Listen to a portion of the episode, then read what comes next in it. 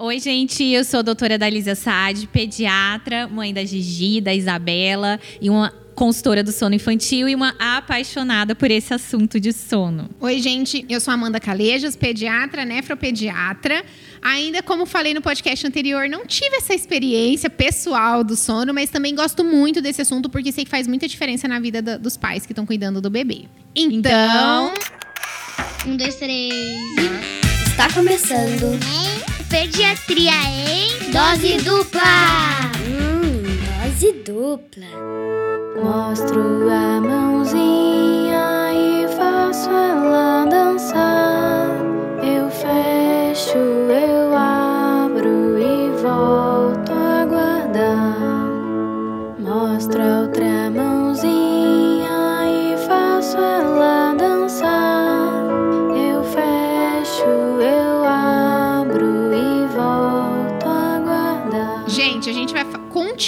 falando com vocês sobre o sono do bebê. Hoje a gente vai trazer dicas para o seu bebê dormir melhor, mas Antes da gente começar esse podcast, você tem que voltar, ouvir o podcast anterior, porque você só vai conseguir aplicar essas dicas que a gente vai dar hoje se você ouvir o podcast que a gente falou sobre como o sono do bebê funciona. Entender como que funciona. É, então, né? A primeira porquê. tarefa, a primeira dica para o bebê dormir melhor é ouvir o podcast anterior. É a gente entender o porquê, né?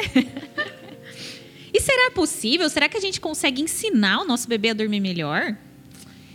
Com certeza Exatamente. consegue. Com certeza consegue. A gente sabe que nem sempre é uma tarefa fácil, né, Dali? Tem crianças que têm uma tendência a dormir um pouco mais fácil, tem crianças mais difíceis, mas a gente tem várias dicas, várias técnicas que a gente pode usar para ajudar o bebê a dormir melhor.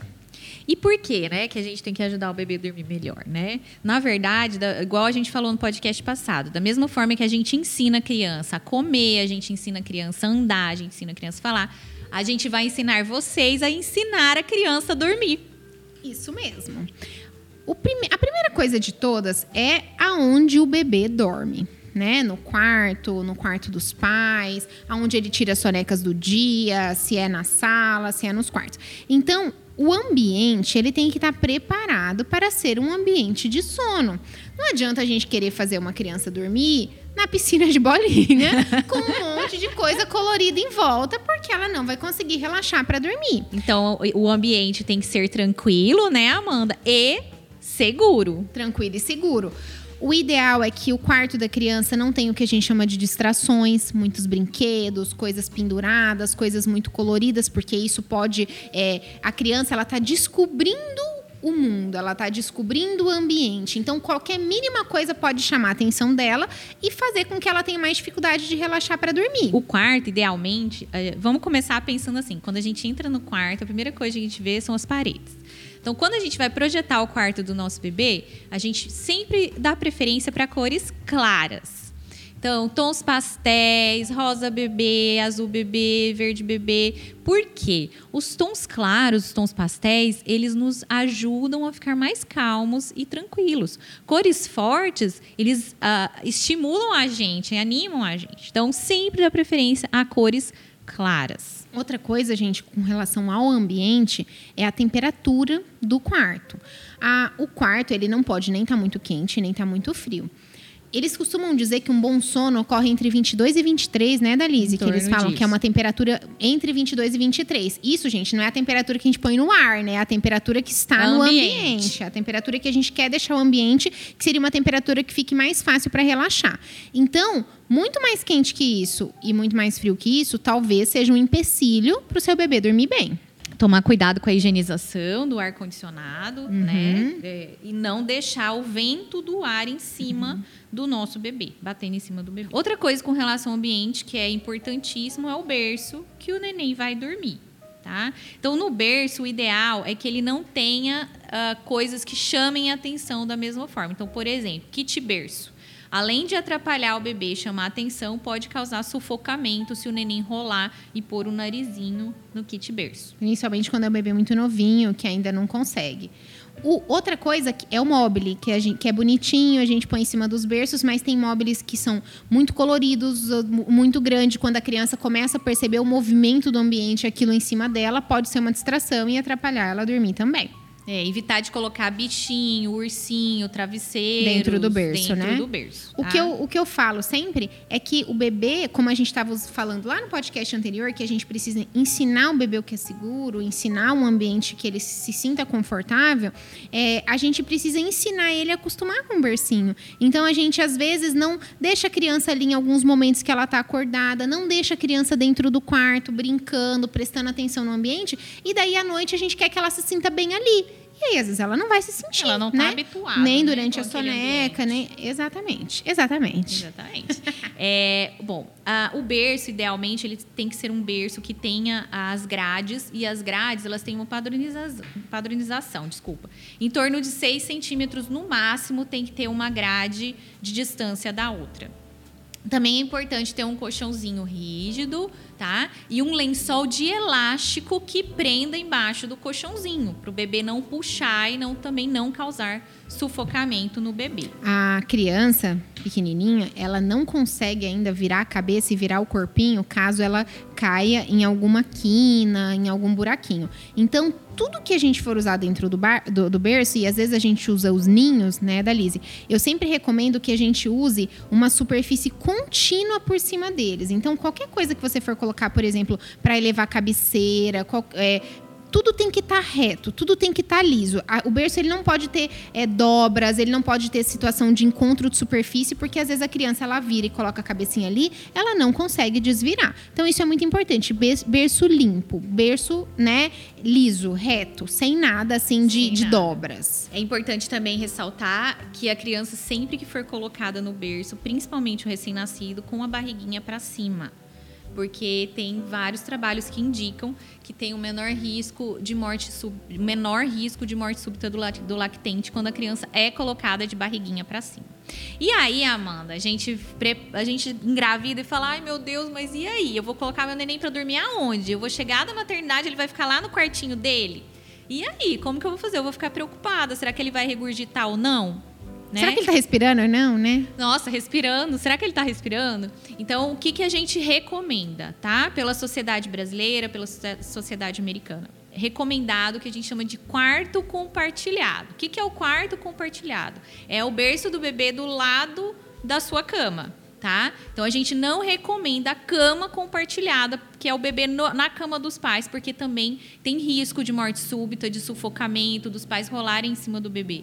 Então, coloca o bercinho do bebê do lado do seu, da sua cama para você poder ver se está respirando, para você E eu queria tá falar uma coisa sobre isso, que no, no outro podcast a gente falou essa questão da- do quarto compartilhado, e tem muitos pacientes meus que já foram pro quartinho deles logo recém-nascidos, mas a mãe ficava no quarto. E aí algumas pessoas me questionaram, nossa, ele tinha que ter ficado no meu quarto? Gente, a gente fala quarto compartilhado. É. Pode ser o quarto do, Do bebê, bebê. o bebê fica lá e a mãe também, né? Ou, ou, ou o pai ou algum outro cuidador não deixar o bebê sozinho, ou pode ser o quarto compartilhado dos pais. Então, não necessariamente precisa ser o quarto compartilhado dos pais, certo? E aí, depois que ele fica mais velhinho, que ele fica um pouquinho mais independente, a gente pode deixar ele sozinho no quarto dele e ir lá se acontecer alguma coisa. Isso, então é recomendado em torno de seis meses a um ano a criança já pode ir para o quartinho dela, tá? E depende da, da opção da família mesmo. Então, agora entendendo tudo que a gente precisa controlar no ambiente que a criança vai dormir, vai tirar sonecas, qual seria o ambiente ideal, a gente vai entender como, dentro da rotina da criança, nós vamos criando é, mecanismos para fazer com que ela durma melhor.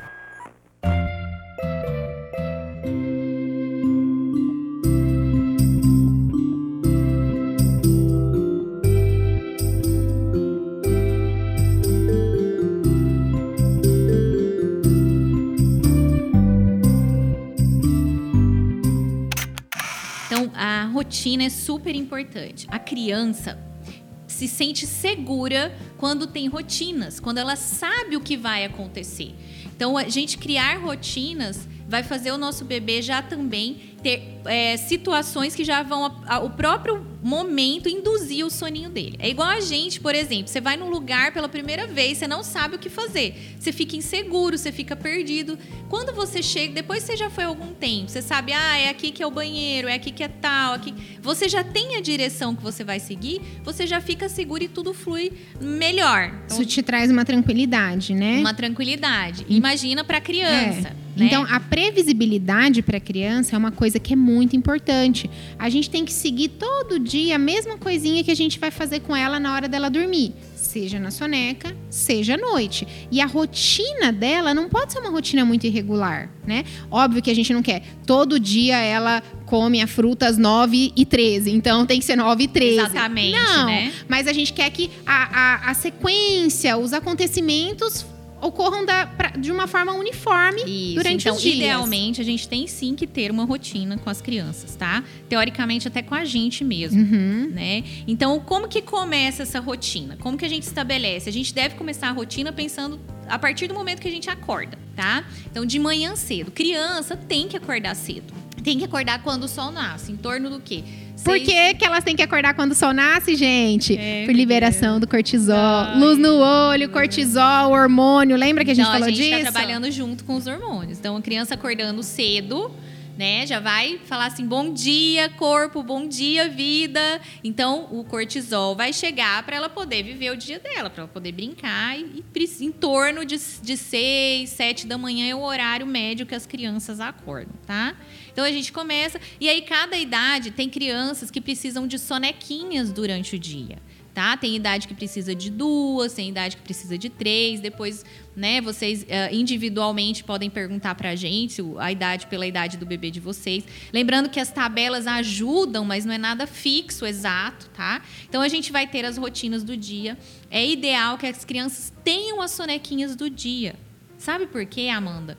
Porque às vezes a pessoa pensa, ah, não, vou deixar meu neném acordado o dia todo para ficar com sono à noite. Mas a gente tem que lembrar que o sono do bebê é diferente do nosso. Então ele precisa dormir e descansar durante o dia para que ele não fique hiperexcitado. Para que ele não. Imagina ele com, aquele, com aquela bagagem de livrinho, tendo que colocar na prateleira durante o dia, não colocou nada. Chegou à noite, ele tá Exausto. exausto, ele tá Exausto e acordado, né? E o aí, que é o que, pior. que, que, que acontece? Essa exaustão aumenta mais o cortisol e vai dificultar a melatonina de agir. Então, a criança tem que dormir durante o dia. Gente, é um mito. Canse a criança de dia para ela dormir bem à noite. É um Isso super é mito. um mito. Não é verdade. A gente tem que respeitar de acordo com a, com a faixa etária. Geralmente as crianças pequenininhas, né? Elas dormem, acorda, dormem, acorda, dormem, acorda. Depois que elas ficam mais velhinhas, ali em volta de 3, 4 Três meses. a quatro meses. Elas começam a ter três Du- sonequinhas. É, duas sonequinhas de manhã, uma, duas à tarde. É. E aí, mais Em velhinhas, torno de né? um aninho é uma sonequinha de manhã e uma tarde. A partir dos dois já é só a sonequinha da tarde até os cinco anos. Então- Essa é a média. Então, vê como é tudo progressivo, né? Tudo vai ocorrendo aos poucos. E essas sonecas, elas são importantes para o sono noturno, para a criança não chegar exausta e hiperestimulada no sono noturno. Bom, então a gente falou da, da rotina do dia. E agora a gente vai falar o quê? Da- do ritual do sono. Que também é uma rotina que a gente tem que criar, né, Amanda? Que vai ajudar no quê? A criança dormir melhor. Isso O aí. ritual do sono é uma sequência de eventos que a gente programa sempre da mesma forma para a criança entender que chegou a hora de dormir. Então, vamos supor, a gente quer que a criança eh, esteja dormindo sete e meia da noite. Seis e meia, nós vamos começar o nosso ritual do sono. Que é a hora, só fazendo um gancho aqui, que é a hora que deve dormir realmente, porque já tá diminuindo a luz natural do dia. É a hora que os bebês devem já, né, tá começando. Primeiro, o que, que a gente faz? Diminui o movimento da casa, diminui a luminosidade da casa, mostra para a criança que nós diminuímos a atividade da casa como um todo. É, e a luz incidindo menos na retina, já vai começar a liberação da melatonina. Ai, gente, não é que lindo, é o gente? indutor do sono. E aí a gente faz igual a Amélia, todo dia tudo igual. Todo dia ela faz Aí- tudo sempre igual. Você escolhe, gente, não tem uma regra. A gente pode dar um banho no bebê, dar um mamar, trocar o bebê, contar uma historinha, fazer uma oração, fazer uma massagem. Mas o importante é que você todo dia faça tudo na mesma sequência para sinalizar para ele que está chegando a hora de dormir. E com isso ele vai aprender que aquele é o momento em que ele vai dormir. Depois que a gente a gente conversou sobre isso numa live que a gente fez, né, da Lise no. Instagram, sobre quanto tempo a gente demora para criar um hábito na criança. E a gente sabe, gente, que demora. Eles falam que é cerca de 28 dias para que aquele hábito esteja criado. Estabelecido. Por isso que é importante que a gente faça tudo igual. E vocês vão perceber que a criança, sabendo que é aquela hora de dormir, ela já vai mais relaxada para conseguir dormir melhor. Então, o ritual do sono, quando a gente consegue fazer certinho, é fantástico. Mas a gente precisa fazer certinho e a gente precisa fazer sempre no mesmo horário, né, da Lise? Isso, o ideal, gente, então, para vocês que ainda têm, que estão grávidas ou que os bebezinhos estão recém-nascidos, vocês já podem começar a ensinar os bebês a dormir sozinhos dessa forma. Então, a partir dos três meses, a gente começa a trabalhar esse ritual, Amanda. Então, seu bebezinho fez três meses, aí você já tem que estar com esse ritualzinho estabelecido. Que aí ele já vai aprender que tal hora, abaixou a luzinha, você já vai para o quarto, já dá o banhinho, ah, canta uma musiquinha tranquila, põe o próprio pijaminha, já é um indutor do sono do bebê. E naturalmente ele vai se acostumando com isso. Para quem já tem a criança maior, que tem dificuldade para colocar, in- iniciando a a introdução dessa, de- dessa rotina de sono já ajuda muito a criança a aprender a dormir. E aí a gente vai colocar no berço e ensinar ela a dormir sozinha. E aí, eu queria voltar e falar do que eu quase dei spoiler no episódio anterior, que são dos indutores do sono. Indutores do sono, gente, são coisas que a criança usa para ajudar ela a dormir. Quais são os mais comuns que a gente vê na prática? A sucção, a criança ela suga mamando o peito da mãe. é, desculpa, ela dorme mamando o peito da mãe. É, e aí vem a chupeta, né? A chupeta, na e a sucção, mamadeira. a mamadeira. Tem crianças, por exemplo, que usam um objeto, uma naninha, algum ursinho, alguma coisa que elas ficam pegando e encostando e elas usam como indutor do sono. Tem criança que só dorme andando de carro, que usa, né? Que os pais aprenderam, ensinaram ela a andar de carro. É, por exemplo, tem criança que só dorme sendo ninada. Tem e criança tem, tem é. pai e mãe, Amanda, que tem que ficar a noite inteira andando Ninando pela criança. casa. Tem criança- quando para de andar, a criança acorda. Tem criança que usa o colo para induzir o sono, né? Ela só dorme se tiver no colo. E aí, gente, tem indutores do sono que ajudam a gente e tem indutores do sono que atrapalham a gente. Por quê? Lembra quando a gente conversou sobre como o, fono- o sono funciona? Que a criança ela faz ciclos de sono mais curto? Cada vez que ela usou um indutor do sono, na hora que ela tem aquele breve despertar que a Dalisa explicou pra gente, da diferença das fases do sono, para voltar a dormir, geralmente ela procura aquele indutor que ela usou para adormecer.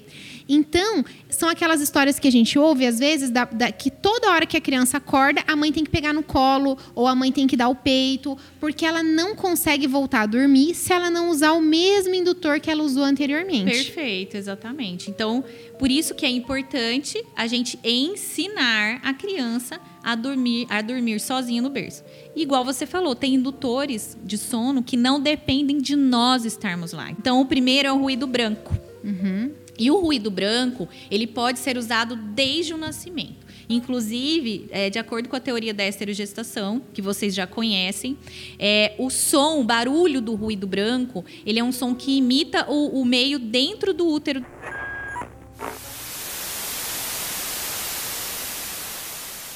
Imita o que ele ouvia lá dentro do útero. Isso ativa o reflexo da calma.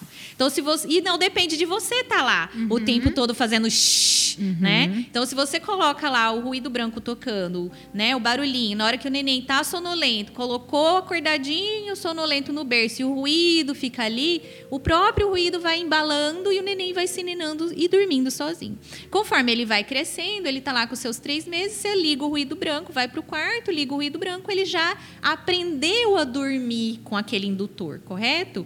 Agora, se ele ainda, se ele já é maior e você não ensinou, você pode introduzir, por exemplo, um objeto de transição, que é a naninha, né? É, um ursinho, uma cobertinha, alguma coisa assim. E o ideal, gente, é que a gente seja consistente na indução de todos os sonos. A gente está dando esse exemplo aqui no sono noturno, mas o ideal é que a gente faça isso, inclusive nas sonecas, porque a gente tem que ensinar a criança a dormir sozinha em todos os momentos em que ela vai dormir. Na verdade, gente, quando a gente fala dormir sozinha, é não precisar que a gente esteja ali o tempo todo para ela dormir bem. Mas durante esse processo, você pode ficar do lado dela, você vai dar todo o apoio a qualquer demanda que ela ela tiver, mas o ideal é que é, ela tenha mecanismos para conseguir se acalmar sem precisar, por exemplo, do seu colo, do seu É. toque físico, da sucção no seu peito, para ela aprender a ficar bem e dormir bem assim. Né? Isso, né? E, e a gente é, tem que entender, Amanda, que ensinar a criança a dormir sozinha não é abandonar É. ela. Que isso é uma coisa que as mães sentem muita frustração. Ela fala, ai, meu neném tá lá sozinho, eu tô abandonando. Mas muito pelo contrário. Da mesma forma que ele tá lá comendo sozinho com garfo e a faca, é saudável que ele aprenda a dormir sozinho e ciclar, emendar os ciclos sozinho. Porque aí ele fica mais descansado, aí ele não desperta, não desperta tantas vezes, aí ele fica menos irritado. E óbvio, gente, a qualquer momento que o filho demande, você vai ajudá-lo de novo e vai fazer toda essa sequência de novo para ajudar ele a dormir melhor. Mas a ideia é que ele realmente aprenda a adormecer sozinho. E aí é, é muito importante que ele esteja no lugar onde ele vai continuar dormindo ainda acordado. E aí é o que a gente sempre fala, né, Dalise? Tem que né? pôr a criança no berço ou na cama ou em qualquer lugar que ela for dormir antes dela estar dormindo, porque ela precisa no breve despertar perceber que ela está no mesmo lugar que ela estava antes, porque senão ela se assusta. E aí ele emenda o ciclo no outro sozinho. É, e consegue dormir melhor. Todo mundo fica feliz. Porque senão, se, se ele não se identifica na situação, entre um ciclo e outro ele desperta, e aí é a hora, né, que quebra, e, e aí a, a noite vai virando uma bagunça. E aí a gente sabe o que acontece. Bom, gente, é, eu gosto de orientar a disciplina positiva para poder ajudar os pais com relação a, a ensinar o sono do bebê. O que, que é a disciplina positiva? Só fazendo um, um breve, eh, um breve gancho aqui. Então, a disciplina positiva nos diz que a gente deve agir com autoridade, uma, auto, uma autoridade amorosa com os nossos filhos. Então, a gente tem que ser firme para poder ensinar eles o que é o correto e eles precisam que a gente ensine. Nós somos os professores da vida dos nossos filhos, né? Mas a gente tem que ser gentil ao mesmo tempo. Então, uma firmeza gentil. A gente tem que ensinar, ser firme, porque a partir do momento que a criança começa, chora, né? Aí a gente fica com dó, pega. A gente não pode entender dessa forma. A gente tem que entender que eles, eles vão chorar, mas nós estamos ali junto com eles para, para passar pelo momento difícil juntos. E isso vai criar a conexão neural da criança. Ela vai entender que as dificuldades vêm, que o papai e a mamãe estão juntos dele, que elas vão passar e que ele supera isso. Então, usem a disciplina positiva. Sejam firmes e amorosos com as crianças. Gente, acho que era isso, né, Dalise, do, do episódio de hoje. Resumidamente é isso. Aí a gente depois tem que, né, tem que individualizar. Se, qual que é a entrada de sono do seu bebê? Primeira coisa que você tem que perguntar. Por que, que meu bebê não está dormindo bem? Qual que é a entrada? Ele está caindo a chupeta à noite? Ele está querendo mamar à noite? Está querendo andar de carro? E aí, a partir disso, né, você pensar quais são essas estratégias, mas aí isso é tempo para tema para vários outros podcasts. Podem perguntar para a gente, a gente ajuda vocês. Tentem primeiro sempre é, organizar a rotina do dia, criar ah, o ritual do sono e evitar de dar entradas de sono erradas para o bebê. Isso. Gente, foi um prazer estar aqui com vocês de novo. Meu Instagram é arroba Amanda Calejas com dois L's. Qualquer dúvida, sugestão, coisas que vocês querem que a gente aprofunde mais sobre o sono do bebê, manda mensagem pra gente que a gente traz novos episódios pra vocês. E eu sou a doutora Dalise Assad. Ah, o meu Instagram é arroba doutora Dalise Assad. Um dia eu aprendo a falar isso, gente. É, os próximos podcasts estão imperdíveis. Tchau, tchau, gente! Vou, vou, vou que vou remando por aí. Leve-me, leve-me, leve-me,